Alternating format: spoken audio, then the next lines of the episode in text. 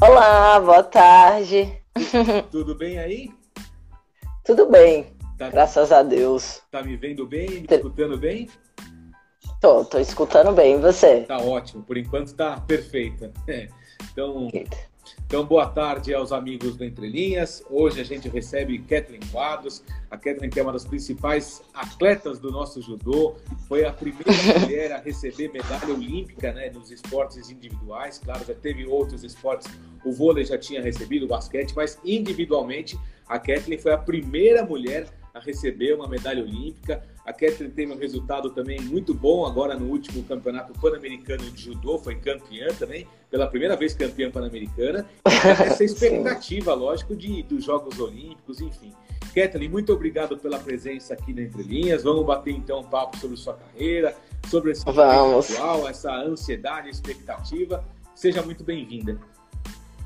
Ah, eu que agradeço, já de antemão já quero agradecer a todos que estão participando, o pessoal que está entrando, né? Meu noivo que está aí sempre presente junto comigo e é sempre um prazer dividir, né? Um pouquinho desse processo, né? Dessa experiência que é tá do outro lado aqui. Hum. Então, muito obrigado pelo convite. Que é isso, que é isso. A gente já se conhece há um tempo também, nos, pessoalmente nas Olimpíadas do Rio de Janeiro, quando eu estava pelo Focus Sports, você estava ali na, nas tribunas, a gente acabou conversando ali com o pessoal Conorato, que estava na Focus, com a Dani Zangrano na ESPN, a gente acabou trocando ideia. Ô Kathleen, como que tá esse momento? Hoje você, desde de domingo, né, no começo da semana, vocês, não só você, mas toda a seleção brasileira de judô está concentrada em Pindamonhangaba, é, cada um no seu quarto, tô vendo que você está num quarto aí, né? Cada um no Sim. seu quarto. Como que tá esse momento? Como que tá essa, essa fase de treinamentos? Então, a gente realmente está vivendo um período muito desafiador, né? É um período de pandemia e a gente as situações de cada região varia dependendo do lugar. Então, a única oportunidade que a gente conseguiu ter de manter o treinamento é sempre, né, é, a cada 10 dias estar tá reunindo toda a seleção brasileira, né, o, os treinamentos geralmente é aqui em Pinda, né, que eles fecham um hotel e aí a gente consegue fazer todos os, todos os testes, todo o protocolo de saúde, né, dividido em grupos e assim a gente consegue dar continuidade nos treinos e, e aproveitar e e se preparar para as próximas competições, né? O desafio. Então a gente está treinando aqui, mas na sexta-feira já está todo mundo viajando de novo para lutar o Grand Slam na Rússia, né? Em Kazan. Então é um período extremamente desafiador, mas eu acho que desafio é com a gente mesmo, né? É a, a gente que está acostumado a procurar sempre se superar todos os dias. Então o período não está sendo fácil, né? É, é totalmente bem distante da família, sem rotina, né? Praticamente você treinando em um horário a cada 10 dias, alimentação, mas é o melhor que a gente está conseguindo fazer com o que a gente tem. Então tá ótimo, tá excelente, estamos conseguindo dar continuidade no treinamento e realmente está pronto para os próximos desafios. É, essa questão da, da cabeça, da, do psicológico, acho que é o maior desafio, né? Você teve Covid também, né? Sim, eu tive em fevereiro, né? É, é uma situação também bem chata, né? Porque a gente estava se preparando pro o Grande Slam de Israel ah, é. nesse período, né? Então a gente praticamente fi, ficamos confinados Natal, Ano Novo, treinando, se preparando para isso, para é, minimizar os riscos, né? Mas é, não tem jeito, a gente realmente está num período de pandemia e isso pode acontecer.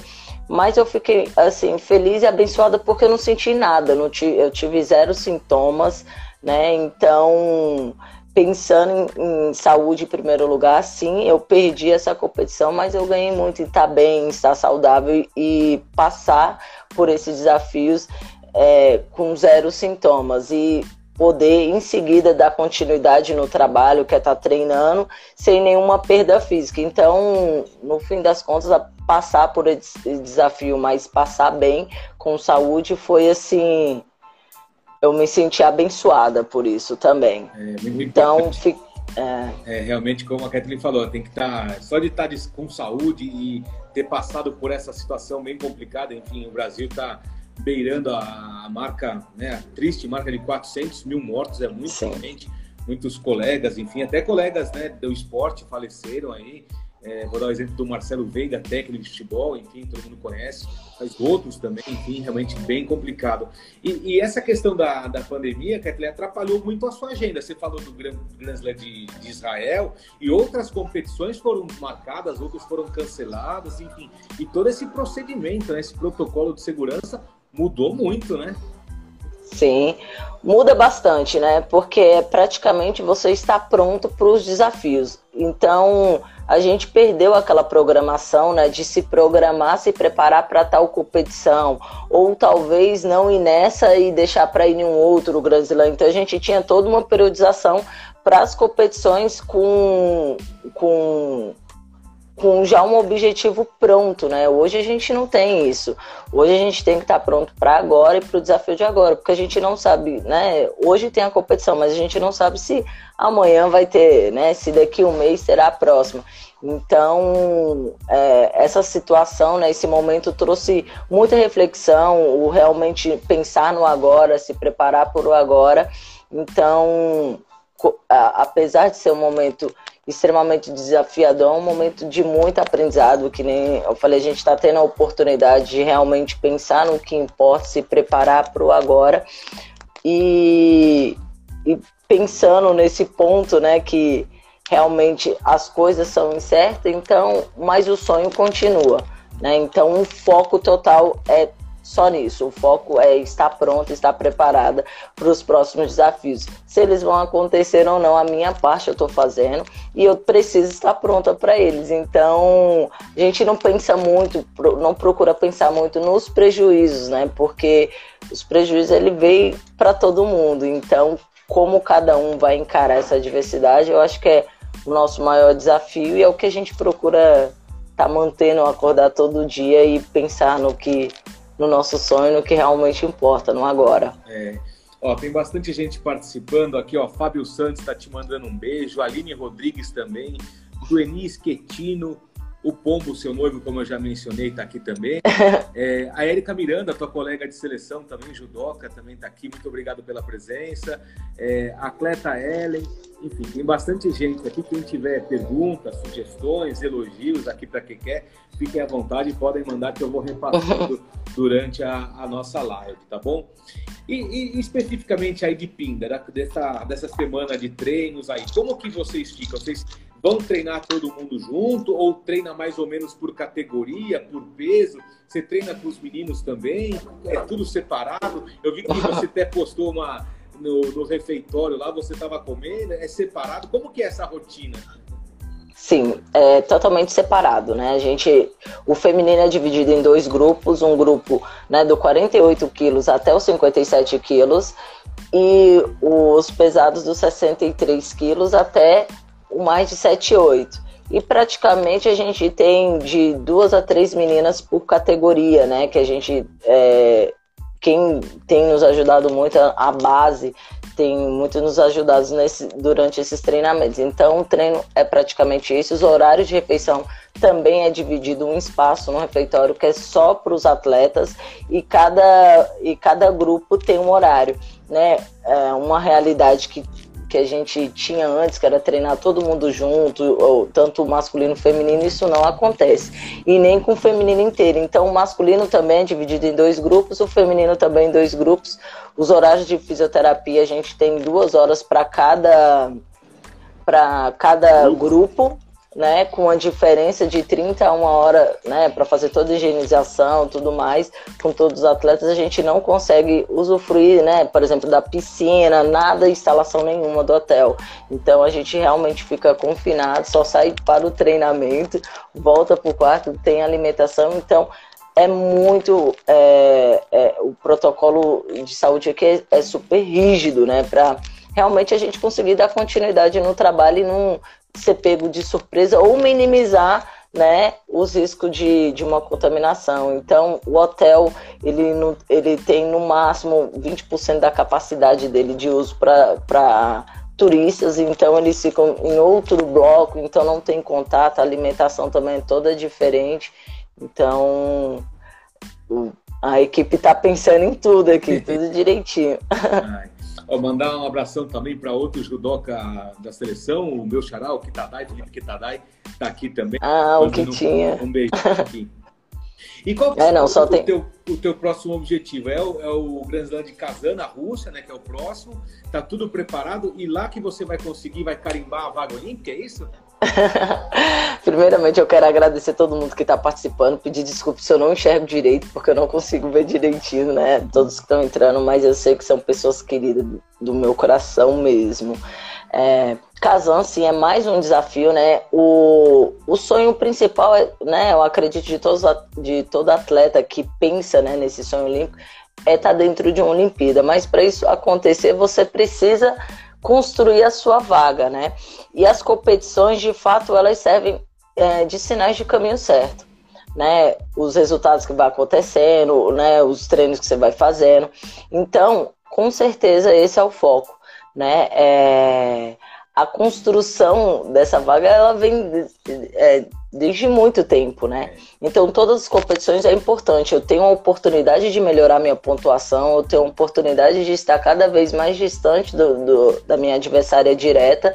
Então é nessa oportunidade que eu procuro dar tudo que eu treinei, né? É, tudo que eu venho me dedicando em cima do, do tatame às vezes é suficiente, né, para a gente voltar com um resultado bem positivo e às vezes é sempre uma resposta de que algo precisa melhorar. Mas eu estou muito feliz com o meu processo, né? Foram, né, é, muitas conquistas durante todo esse período, né? E agora, de fato, né, o carimbar a vaga vai ser só no dia da convocação, né? Só no dia que sair a convocação que a gente realmente se sente, né, ter conquistado essa vaga. Então a gente ainda assim tem duas competições. A gente tem esse o campeonato de Kazan, né, um grande slam que está em disputa mil pontos, e a gente ainda tem um campeonato mundial que isso é inédito. Geralmente a gente não tem campeonato mundial no ano olímpico.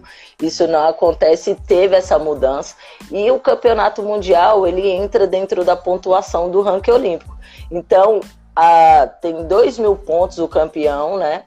em disputa. Então a gente está falando de 3, 3 mil, mil pontos pens pensando no campeão. Então ainda assim tem um chão, apesar de ser duas competições, mas ainda assim são competições importantes, né? Que, que você precisa estar forte, concentrado, preparado para realmente você conseguir concretizar esse sonho que é representar o Brasil dentro dos Jogos Olímpicos.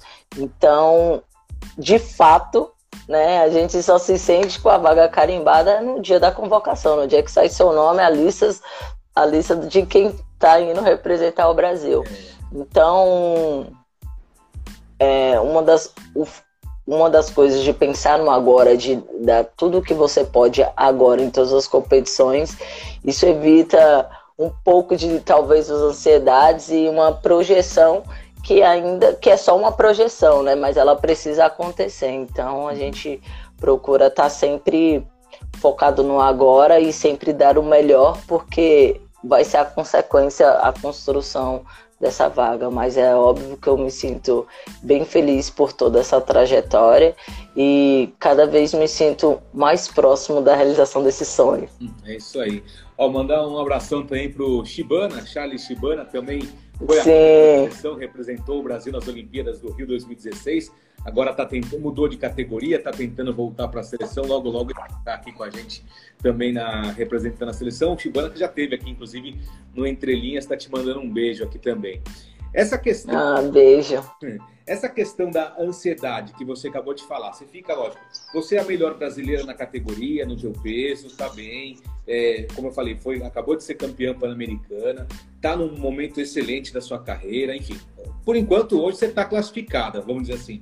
Mas como trabalhar essa ansiedade? Não só a ansiedade da classificação, mas também essa incerteza. Vai ter Olimpíadas, não vai ter, é, adia, fica essa insegurança, né? Hoje mesmo o comitê organizador de Tóquio, lá dos do Jogos Olímpicos, diz que, não sei se você chegou a ver, que vai ter teste de Covid todo dia. Quer dizer, então todo dia você vai ter que fazer o teste do Covid lá.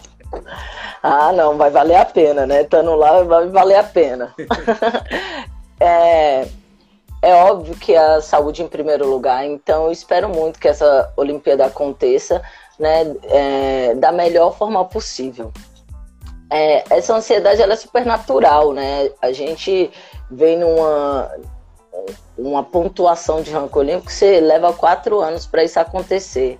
Então a gente está vivendo um momento inédito que são cinco anos e os últimos anos ele é pauleira. Você está viajando o tempo todo, competindo o tempo todo, porque é importante.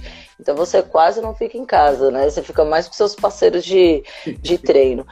E uma coisa, né, que eu procuro fazer muito é realmente pensar no agora, no, o que eu preciso melhorar, né? Cada competição, a gente tendo um resultado positivo ou não, qual que é a resposta dessa competição para você, o que precisa ser melhorado, né?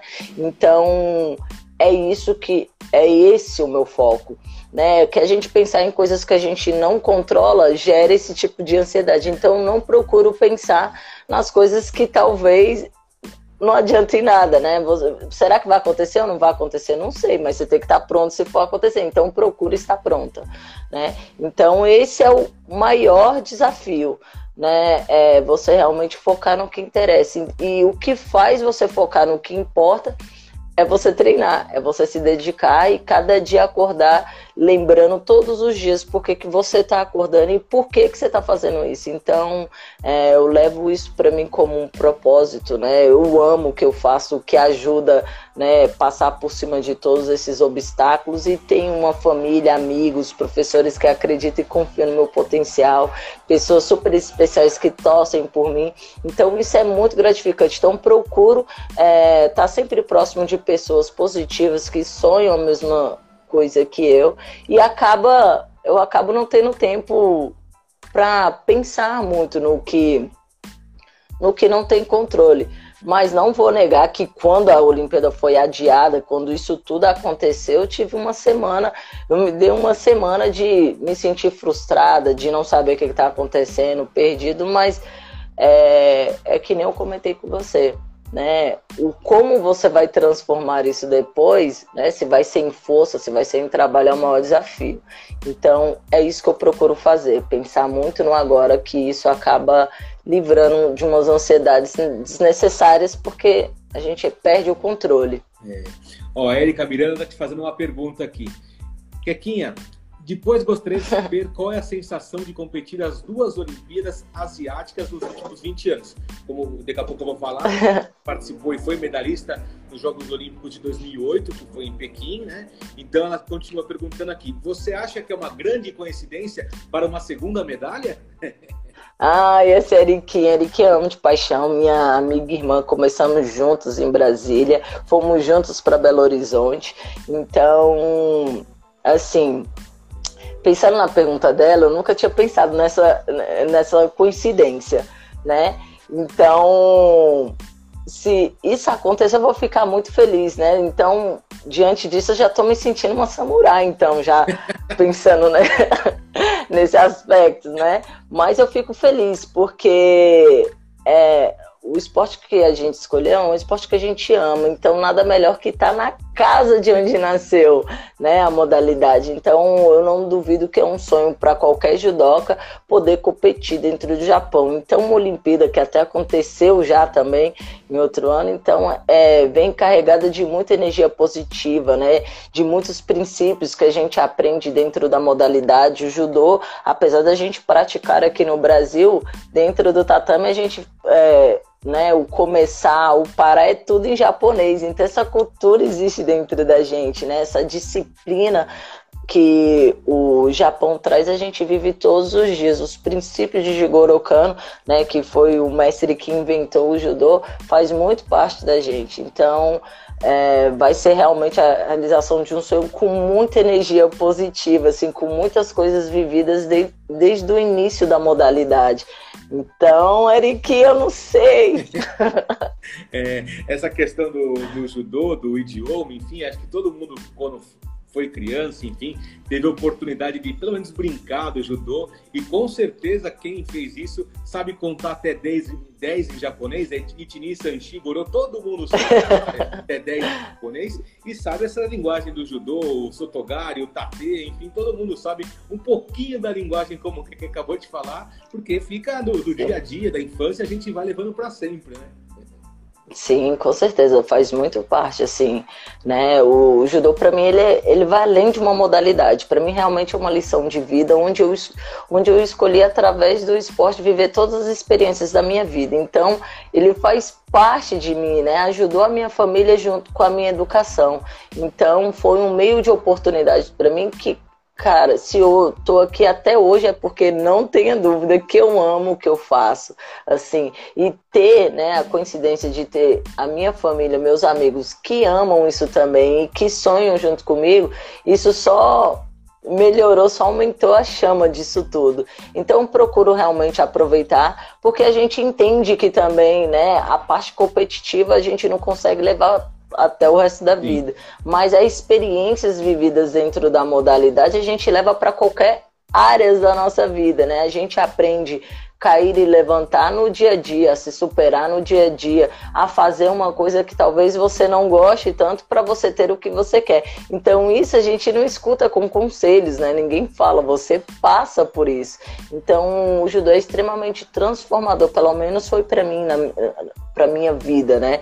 Para as coisas que hoje eu sou quem eu sou hoje. Então, é, ter escolhido a viver muitas experiências através do esporte e da minha modalidade, para mim, assim, não tem preço, né? Então, eu amo o que eu faço, né? É quase o judô é quase uma religião de tantos princípios que existe, de tanta hierarquia, de tanta disciplina que a gente poderia até considerar uma religião, assim, né? Ó, tô, tô, vendo aqui, você é muito querida por muita gente, não só do judô, todo mundo conhece a Kathleen Quadro, mas tem bastante gente aqui, ó. Kevinhos Tinas está te mandando um beijo. É muito orgulho ouvir você falar de tudo isso. A Kathleen Moyer, lá de Santa Catarina, também está te mandando um beijão. Lucinha Dona Jura está aqui. Ellen Froner, Quequinha maravilhosa. A Bima Bronques, linda. Caio Manuel Judoca, é, também está aqui. O Sami Vai, assessor de imprensa, grande assessor de imprensa. Sim, e, e, conheço muito. Gente boa. Ai, gente. Tem bastante. Obrigada, beijão para todo mundo. Bastante legal. O Ellen falou realmente: o judô é mais que um estilo de vida, como a Katrina falou, é, é uma religião. Esse momento que você está vivendo, essa, você acabou de dizer que está sendo legal a preparação aí em Damangaba, a expectativa para as Olimpíadas, como a Erika falou, na, na, ansiedade realmente dessa, se for uma coincidência, a segunda medalha olímpica. e você está super bem é, preparada, né? Queria que você falasse um pouquinho da sua primeira medalha em campeonatos, tá? Não é jogos, pessoal, é campeonato pan-americano de judô, que foi agora é, nesse ano, né, mês passado, a Kathleen foi medalha de ouro no Pan-Americano de, do México, então já voltou na bagagem com a medalha. Sim, eu fiquei muito feliz, porque, como eu falei, é, a gente está vivendo desafios e incertezas o tempo inteiro.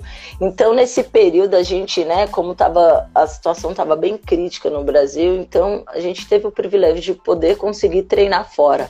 O feminino foi para a Albânia e a gente treinaria 10 dias e treinamos, lutaríamos o Grande Slam da Geórgia.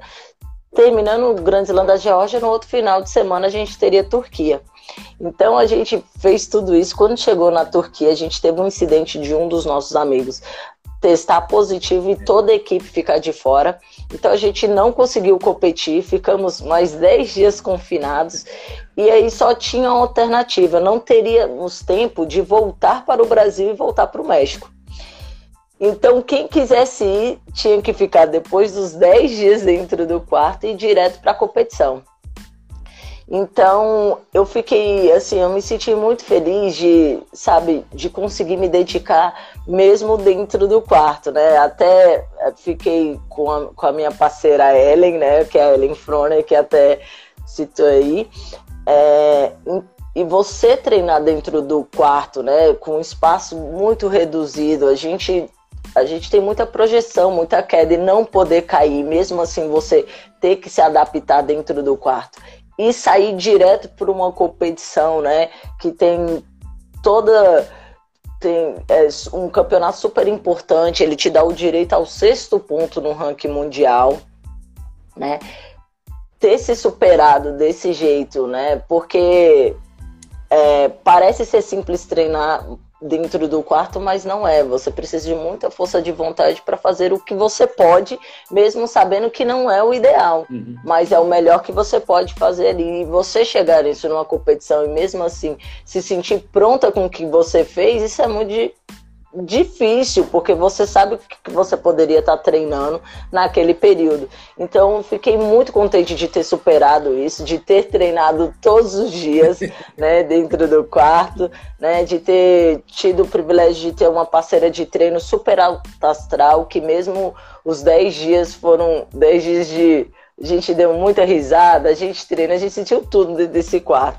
E assim, e chegar num campeonato né, pan-americano e sair de lá vitoriosa, né, com seus 700 pontos somados dentro do ranking mundial, para mim foi assim de uma felicidade enorme. E meu primeiro, meu, minha primeira medalha de ouro no pan-americano.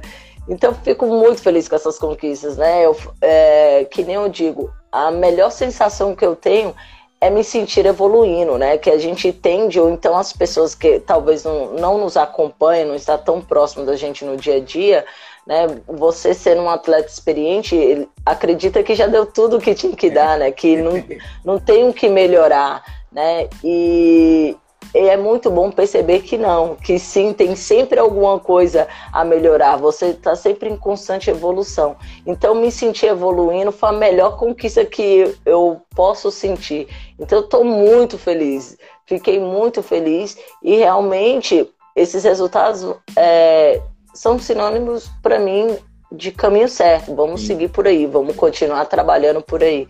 Então, me sinto feliz, agradecida, né, por por estar tá superando todos esses obstáculos, né? Que depois que passa a gente até ri, a gente até brinca dessas situações e são coisas que a gente vai levar para a vida inteira. Uhum. São esse tipo de experiência e vim acompanhada, né? De, de todo esse desafio com a medalha de ouro, ah, isso foi incrível, eu gostei. É, muito legal, parabéns mais uma vez pela conquista.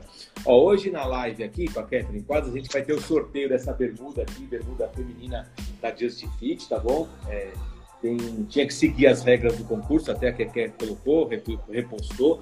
É, tem algumas pessoas participando, anotei, tá aqui no papelzinho dado, tá bom? Daqui a pouco eu vou fazer uma pergunta e a primeira pessoa que tiver participando corretamente do sorteio e responder corretamente essa pergunta, vai ter então essa bermuda aqui da, da Just Fit. O Catherine, o Fábio Santos, 20, te pergunta: Catherine, quantas horas de treino você costuma fazer no seu dia a dia? Ah, depende do dia também. Judô, a parte de randori, que é de luta, a gente sempre treina de duas a duas horas e meia. Isso todo dia.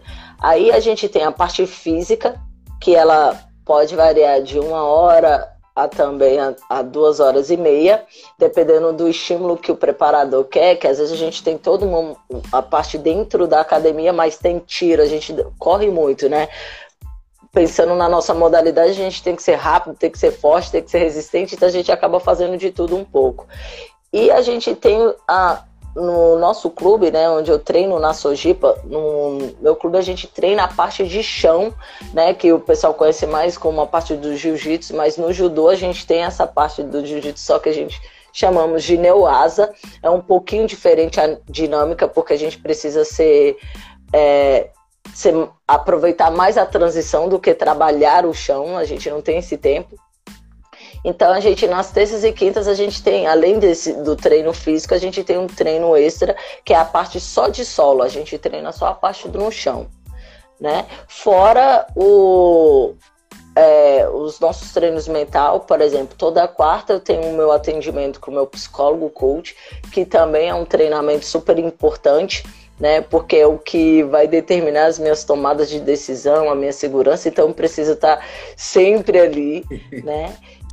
E então praticamente é isso, de umas 6, 7 a 8 horas, depende do dia. Então a gente geralmente treina de segunda a sexta, mas a gente tem períodos que é, que é preciso treinar de segunda a sábado.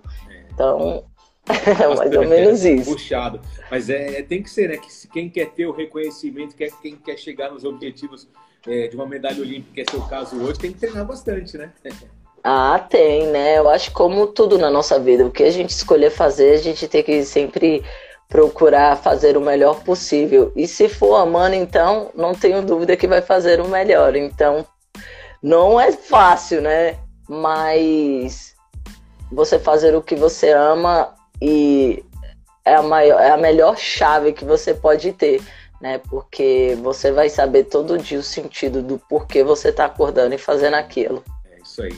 Ó, tem algumas pessoas que estão pedindo para você mostrar a medalha do PAN. Você tá com a medalha? Acho que não, né? Você tá... Ah, não tô. É. Tô em Pinda, né? É. Tô em treinamento em Pinda, não tô em casa.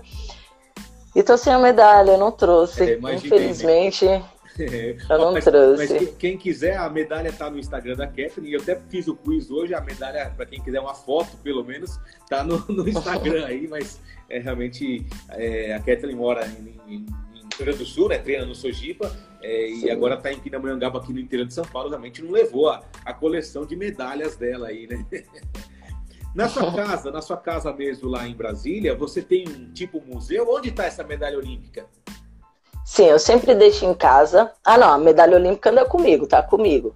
Né? Mas a, a grande parte das minhas medalhas fica em casa. Né? Eu sou natural de Brasília, na cidade satélite da Ceilândia. Então fico sempre lá, né? Eu, é, eu sou apaixonada pela minha família, assim, as mulheres da minha família são um exemplo para mim de, de guerreiras, de de sempre procurar ir atrás dos seus sonhos, fazer as coisas que você gosta com muita dedicação. Então sempre deixo lá, né? Eu tenho uma vozinha de 95 anos que para mim é minha alma gêmea. Então ela tem ela tem um orgulho danado de mim e eu também tenho muito dela, então sou o tesouro da minha avó. Então, tem, no, no, quarto dela, ela colocou todas as minhas medalhas, os troféus, todos no quarto dela. Ela quis colocar no quarto dela. Então, isso para mim, eu fico muito feliz, assim, né, de ter uma família que me apoia, que ama o que eu faço e que entende essa distância e eu consegui transformar essa distância em motivação, em realmente dar tudo que eu posso agora. Então minhas medalhas ficam todas lá, a medalha olímpica fica comigo o tempo todo, né? Até porque não é só minha, foi uma conquista de muitas pessoas envolvidas e eu fico muito feliz de compartilhar. Então toda vez que eu tenho um treino, uma troca de faixa das criancinhas, quando eu vou visitar o pessoal no colégio, então sempre levo a medalha, né, para o pessoal conhecer, para segurar na medalha. Então isso é, eu ela fica mais pertinho de mim por conta disso, porque eu gosto de dividir isso e principalmente valorizar as pessoas que acreditam na minha trajetória, né, que tem essa pontinha de esperança e oportunidade através do esporte. Então, se eu puder motivar, incentivar, eu vou estar tá lá, porque seria muito injusto passar por toda essa experiência e não retribuir para ninguém, né? Então, fica tudo na minha casa. Hum. Olha que legal essa história aqui. Não sei se você vai conhecer ou vai lembrar, mas o judoca Jefferson Rocha está dizendo o seguinte: minha primeira medalha foi a Kathleen Quadros que colocou em mim. Hoje sou atleta e professor de judô. Você é um orgulho para todo o Brasil. Muito obrigado. Olha, você é Nossa! Que legal. Que legal, isso é muito legal, porque é que nem eu falei, eu sempre gostei de participar de troca de faixa, né? Todas as vezes que teve competição e eu era convidada para participar dessas, dessas competições, então eu estava sempre na premiação.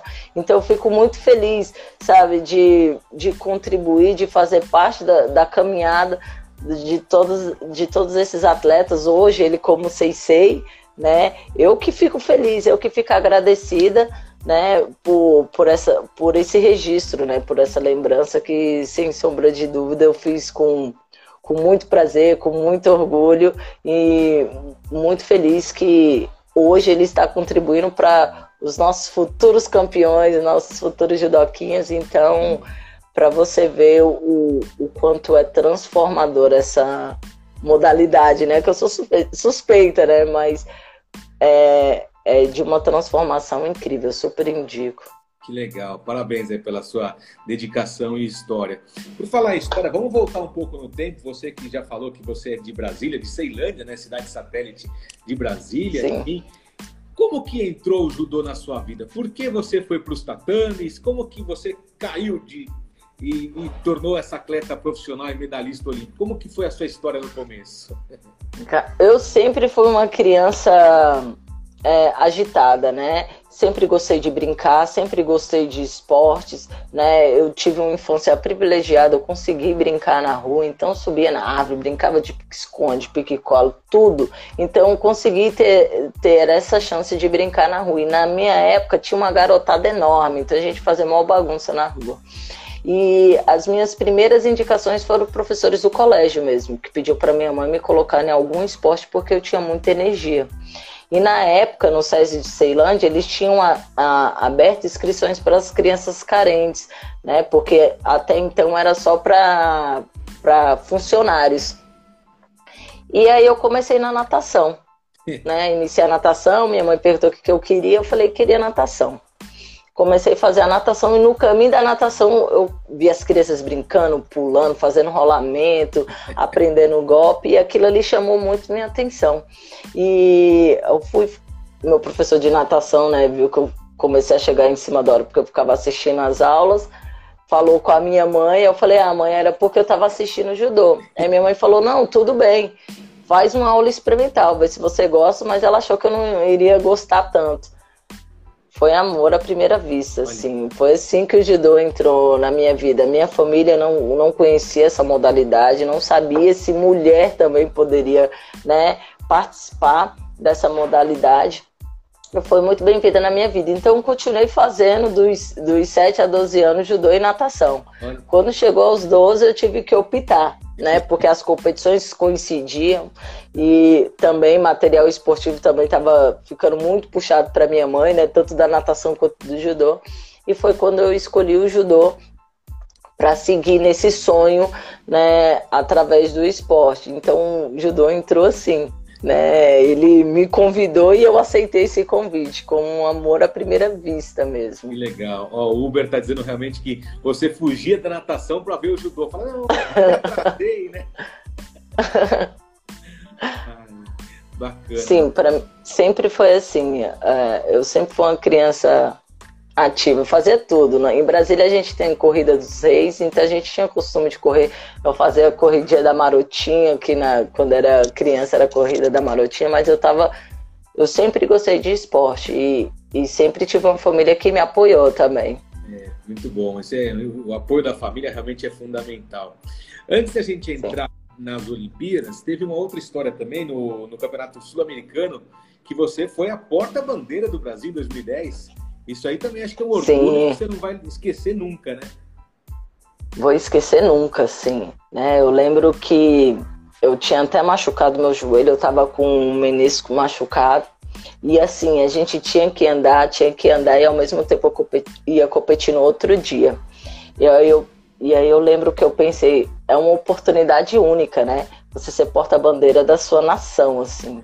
Então, quando eu estava entrando né, no ginásio, eu vi todos os atletas de todas as modalidades cantando. Eu sou brasileiro. Cara, eu geralmente a gente está no meio de todo mundo, só que você ser porta-bandeira e olhar para trás e ver todo mundo é, cantando é, foi assim de uma emoção indescritível né? Foi assim muito lindo de viver isso, de ver todos ali reunidos com seus sonhos, né? É, levando a sua família ali, representando é, todos é, através do seu esporte, cantando com tanto orgulho, né? Com tanta felicidade.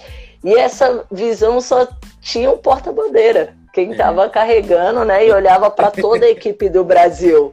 Então foi um momento assim incrível, emocionante. Né, eu lembro que eu fiquei, nossa, será que se eu deixar essa bandeira cair, ficava nesse receio assim, mas assim, foi lindo. É, eu não lembro nem da volta onde eu estava pisando, da volta que a gente dá ali. Eu lembro de ver as pessoas, eu lembro de ver a felicidade, eu lembro do canto de todo mundo cantando junto, a garra nos olhos de cada atleta, a felicidade de estar ali. Então foi uma emoção assim incrível. Eu amei, e você assim. coroou essa campanha, esse campeonato sul-americano na Colômbia, com a medalha de ouro também, né? Não foi só porta-bandeira. Amém! A gente conseguiu fechar com chave de ouro também, assim. Então, é, eu acho que eu fui contagiada com com toda aquela energia, né, com toda aquela positividade e que deu muito certo, que deu muito bom. Então, isso realmente é, é muito bom. Você vê, o mundo parece que paralisa nesse momento, né? Você vê, acaba a guerra, acaba a briga, acaba indiferenças e realmente um, uma quantidade de, de gente, atletas, sonhando o mesmo sonho, você ter pessoas que acreditam nas mesmas coisas que você acredita, isso, assim, é de um tamanho que eu convidaria todos a tentar participar de alguma forma de experiências como essa. É incrível. Eu só vou acender a luz que está escurecendo aqui, né? Lógico, Rapidinho. Lá, lá. Sem problema. Pode ir lá. É, muita, muita história, hein, pessoal? Que legal a live aqui, bacana. Aí, já melhorou a luz aí. aí ok. Boa, boa, melhor. Outra conquista importante que eu separei aqui, são várias conquistas, mas eu peguei o ouro da Universidade de 2013 também, na Rússia. Acho que essa aí também ficou marcada na sua história, né? Ficou, né? Uh, os jogos do Universidade, né, que é um, um quase uns jogos mundiais universitário, foi super significativo na minha vida também, porque a gente vive todo esse momento de jogos mesmo, Vila Olímpica, né? É, toda essa sensação. E aí, quando eu tive essa oportunidade de ir, a gente teve toda uma seletiva dentro do Brasil para participar. Consegui passar por essa seletiva e eu não imaginava como, como seria, não, né? não, não tem um evento teste, então eu não imaginava a dimensão de como seriam esses jogos mas também eu me diverti muito. eu me diverti muito, assim, né? Porque geralmente muitos dos atletas, a maioria gosta de ficar mais concentrado, né? Mais no quarto, mais na dele. Eu não, eu aproveito a vila mesmo. Eu ando de patinete, eu vou experimentar as outras comidas. Graças a Deus nunca tive problema de peso, então eu, eu sou mais tranquila na minha alimentação. Então, nossa, eu, eu fazia tudo. A gente tinha. Lá tinha um horário das 10 horas que tinha tipo um som, tipo um DJ. E aí, para bebida era água e Gatorade, era muito legal, assim. Então, aproveitei de verdade os jogos e quando chegou no dia da competição, eu vi tanto aquilo que realmente é, me importei com a competição no dia que tinha. Então, não sofri com essa ansiedade, muito pelo contrário, eu estava alimentado de estar tá tão feliz no lugar onde eu estava, né, de me sentir grata no lugar onde eu estava, sentindo que estava no lugar certo, me sentindo abençoado. E as coisas foram fluindo. Né, as coisas foram acontecendo. Peguei adversárias duríssimas e fui ganhando uma por uma, realmente pensando numa luta de cada vez e as coisas foram acontecendo.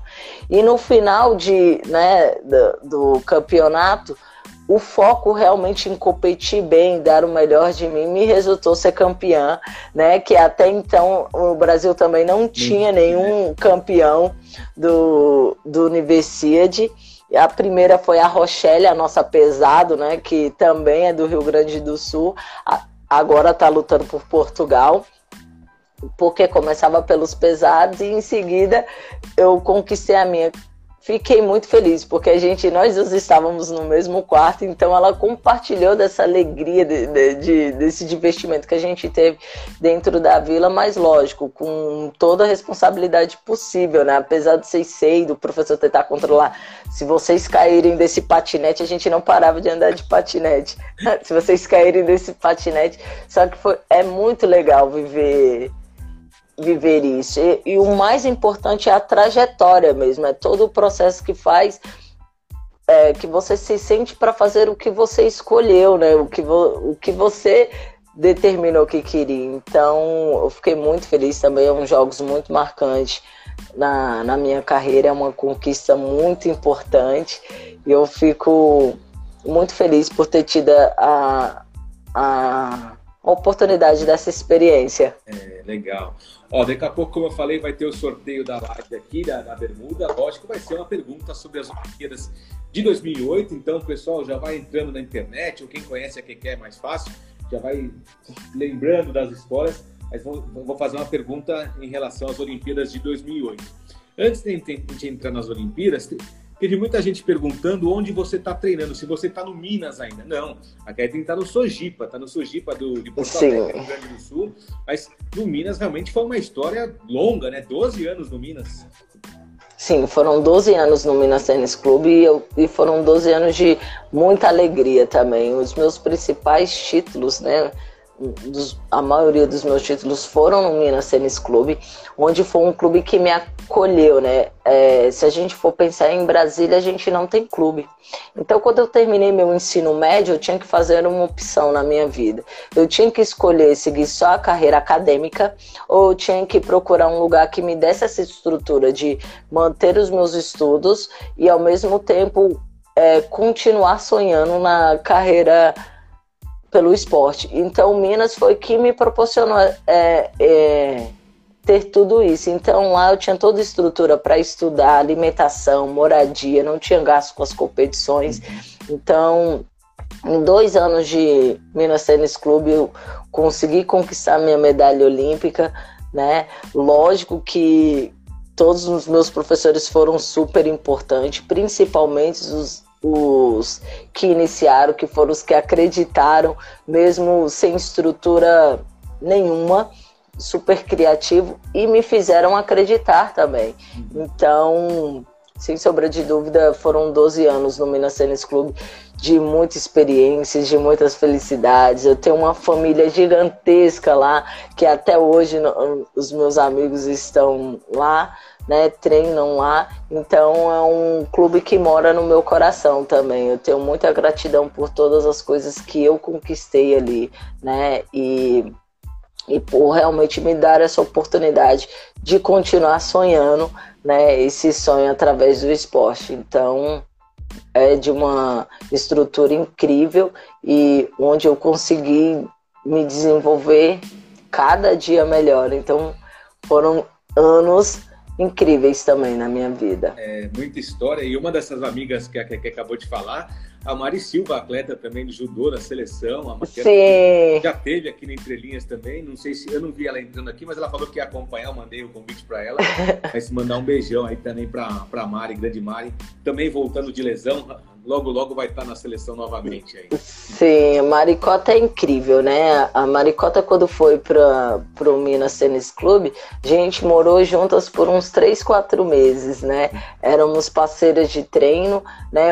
Antes eu lutava até 57 quilos, né? Hoje eu e a Maricota somos da mesma categoria, mas assim, é de uma cumplicidade muito grande. Apesar de que sim, é um esporte extremamente competitivo quando tem que ser, mas é, é diferente, não machuca. É quem entra primeiro, é quem tem uma iniciativa primeiro, e isso tudo é resolvido dentro do tatame. Então, o carinho que eu tenho pela Maricota, assim, é enorme, é enorme, né? E então eu sou muito feliz por isso, pelas pessoas que o esporte me proporcionou conhecer durante esse caminho. Então, a Maricota é uma atleta espetacular, né? É, e é muito legal isso que acontece no judô, né? A gente vive em ciclos o tempo inteiro. Uhum. E a gente nunca consegue nada sozinho. Então, ter parceiros, nem que sejam seus adversários, né? Que te instigue, que te faça, que exige de você, que faça você melhorar em todos os aspectos, cara, isso para mim é, é incrível, assim. Então, né? É, a, a, gente competiu durante a vaga de 2016, a Maricota foi melhor e representou o Brasil. E isso, isso é muito legal no esporte, porque a gente aprende a ganhar e a gente aprende a perder. E ao mesmo tempo, a forma como isso acontece, o processo que você acompanha os dois juntos. Então você sabe que no fim da, das contas a pessoa foi merecedora do que teve e do que tem. Então é uma parceira que até hoje, quando ela tem um tempinho, Maricota, vem treinar aqui no sul com a gente, ela vai. Legal, bacana. Ó, Lima Rosemary, beijos da vovó Marilda. É, Amadeu Judoca, abraços Quequinha, espaço na veia. E o abraços do Kodokan, lá de. Aí, pertinho de Taubaté, teu vizinho de Pindamonhangaba hoje. Na beijo para todo mundo. A minha vozinha, lembra que eu te falei que ela tá sempre comigo, né? A Rosimeira é minha mãe, beijo para vocês também, viu? E eu fico muito feliz porque elas são desse jeito, elas estão sempre comigo em qualquer situação. Participando, que legal. Vamos chegar então no, no auge aqui da, da entrevista, no momento mais especial da carreira da Keké, que foi realmente as Olimpíadas de 2008, onde ela foi medalhista de bronze, enfim, até 57 quilos, como ela já falou, né? Teve essa mudança de peso, ela era de 57, agora está na categoria até 63 quilos. Quando saiu a convocação, teve até aquela a disputa com a Dani Zangrando, que foi, não sei o quê, você conseguiu a vaga.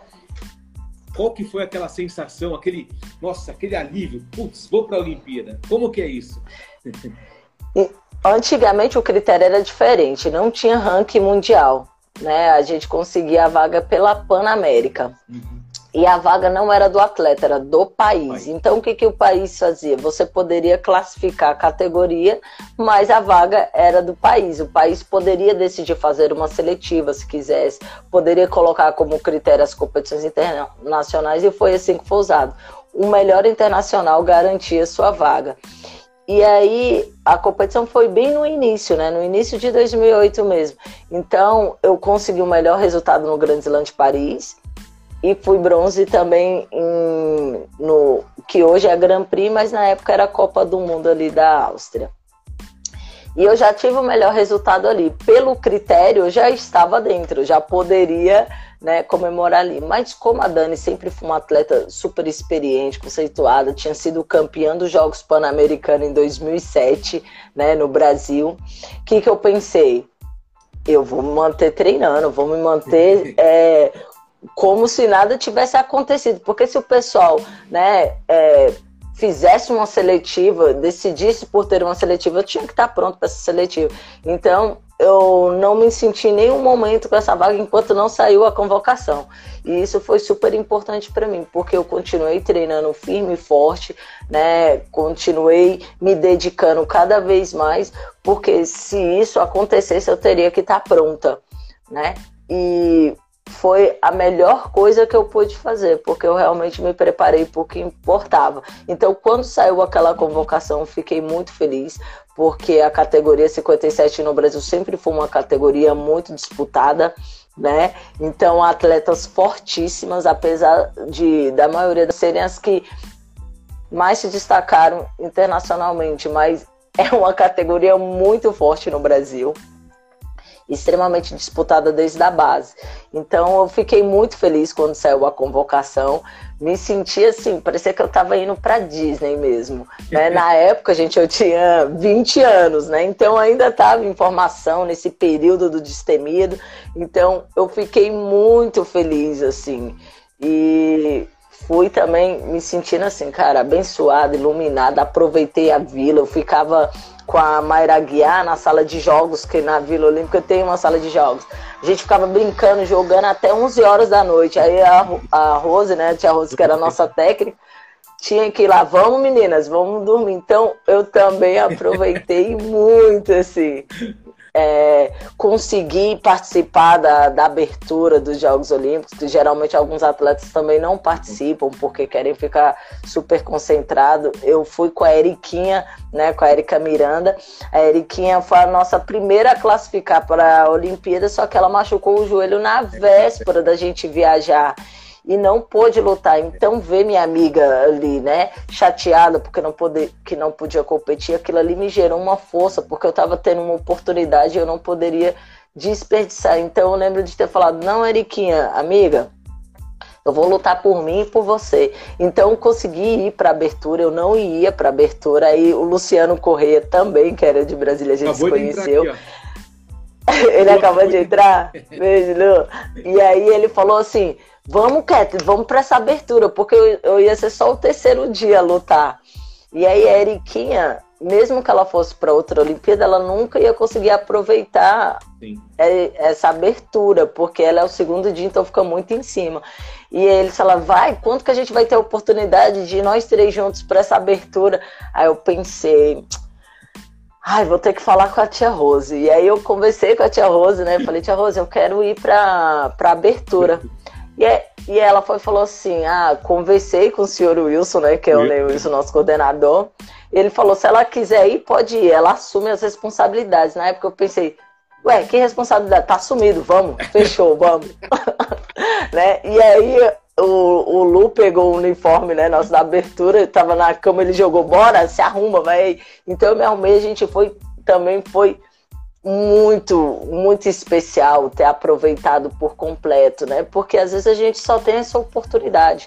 Lógico que com, com responsabilidade, a gente está indo para uns Jogos Olímpicos para né, lutar por uma medalha, não para participar. Né?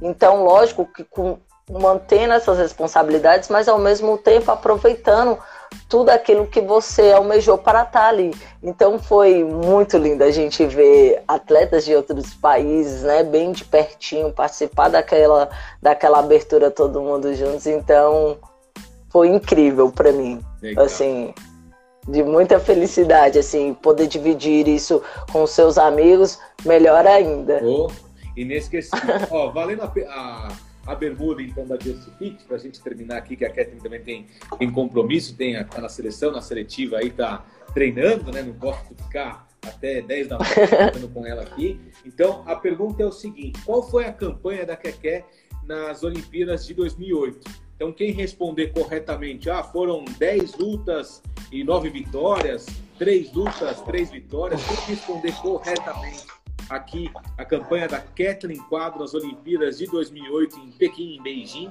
vai levar então a bermuda da Just Fit, tá bom? Lembrando que ela foi medalha de bronze. E justamente da medalha de bronze, isso aí é um gostinho, isso aí você vai contar para todo mundo, né? Sim, né? É, para mim é, foi tão especial porque minha mãe quase não conseguia me visitar em Belo Horizonte, veja lá e na China.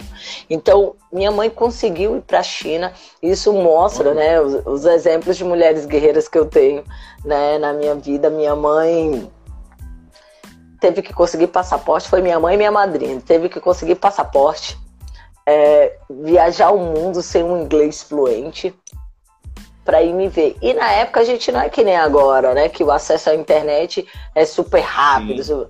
Ah, eu lembro que eu estava na, na aclimatação no Japão e, e li um e-mail. Filha, estamos indo. Mas onde ela ia estar? Tá, em que hotel tá? Eu não sabia se ela tinha conseguido ingresso.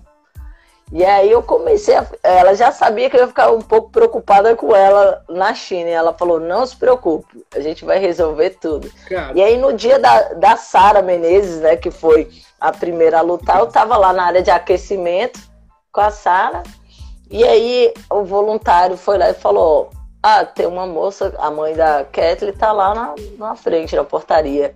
Aí quando eu saí era minha mãe, fiquei super feliz. Eu, mãe, onde é que a senhora tá? Tá tudo bem? E eu vi que tava todo mundo, que, que elas estavam bem. E só que estava sem o ingresso. Então elas fizeram uma plaquinha em inglês e aí um jornalista chinês ajudou elas a escrever atrás em chinês quem tinha o ingresso para vender. Então muitas Olha pessoas se sensibilizaram com isso e elas conseguiram comprar um ingresso e depois elas ganharam o ingresso para o bloco final. Caramba. Então, assim, são várias histórias, né? Mas eu fico, mas a sensação mesmo de ganhar a medalha olímpica foi incrível. Parecia que eu tava sonhando, assim. Sabe quando você não sabe se é real, se falta alguma coisa, se acabou mesmo, se é isso. Então, passou um filme na minha cabeça de todos os erros infantis que eu tive, que a gente acha que é infantil, né? Porque a gente aprende, aprende, aprende, às vezes comete o mesmo erro. Então, a gente que é atleta se cobra muito nisso, né? Então, tudo começou a fazer sentido. Todos os erros que eu passei, todos os obstáculos que eu fiz, todas as coisas que eu abri mão, valeu a pena, fez todo sentido, assim. Então, foi essa sensação que eu tive de subir no pódio e que passou muito rápido, parece que foram 30 segundos, assim. Então, já desci querendo viver aquilo de novo. Então, foi incrível, assim, para mim, né? Eu, eu ver a, a, a, nossa técnica, a Rose, pulando. Então, na hora, eu queria pular, gritar, fazer cambalhota, mas eu tava em estado assim, ó, anestesiada. Cara, será que é isso mesmo? Será que tá faltando alguma coisa? Mas eu fiquei, assim, muito, muito, muito feliz, porque desde criancinha que eu me dedico muito, né? É, Naquela época, hoje a gente tem conhecimento dos períodos que tem que ser certinho de cada idade. Não, eu treinei forte desde criancinha. E a parte boa, que como eu amava o que eu fazia, então eu não, não sabia se estava pesando a mão ou não. Mas a gente treinou forte desde criancinha. Não sei se não aliviava, não. É, muita, muita história legal, enfim. Mais uma vez, parabéns. É, queria te agradecer aqui, foi muito legal bater o papo contigo. Te desejar muita sorte nessa reta final de preparação aí para as Olimpíadas. Tomara que realmente você carinhe o passaporte aí para os segundos Jogos Olímpicos. Novamente, Amém. a Eriquinha falou aí lá novamente na, na Ásia, né? Agora no Japão, no berço do judô. E dá parabéns aqui, ó, quem ganhou a, a bermuda, ó foi uma atleta do atletismo. A Carol Diniz, ela é atleta do Mato Grosso de atletismo, acertou Ah, quatro vitórias e uma derrota. Você perdeu para a holandesa, que inclusive foi medalha de prata, né? Medalha de prata nas Olimpíadas de 2008. Enfim, a Keké, medalhista de bronze, excelente resultado. Enfim, Kathleen, mais uma vez, Sim. muito obrigado e muita sorte para você. Ah, eu que agradeço. Aproveitar para mandar um beijo para todo mundo que ficou aí, que acompanhou. Parabéns para nossa amiga que, que acertou. Desejar sorte para ela também. Sorte no sentido que tá sempre do lado de quem treina, né? Então, desejar todo o sucesso para ela e que daqui a pouco a gente esteja aqui também querendo saber da, da historinha dela também, né? Então, sucesso para todos os atletas, para quem está começando, né? Para quem acredita nos seus sonhos, manter firme e forte apesar de todos os obstáculos. Beijão por acompanhar aí, obrigada. É isso aí. Muito obrigado, pessoal. Muito obrigado pela companhia. Fazer um convite para quem gosta de esporte. Hoje foi judô, amanhã é vôlei. Amanhã é a Bruna. A Bruna que é levantadora do Curitiba, Curitiba Vôlei, mas foi campeã pelo Minas Tênis Clube ano passado. Ela estava no Minas, foi Ah. levantadora. Ela e a Macris, as levantadoras do time. E hoje a Bruna está no Curitiba. Então amanhã, às 5 da tarde, mesmo horário, a Bruna vai estar aqui, tá bom? Keké, muito obrigado. Prazer revê-la e um beijão para você. Beijão, obrigado, Felipe. Tchau, tchau. Até.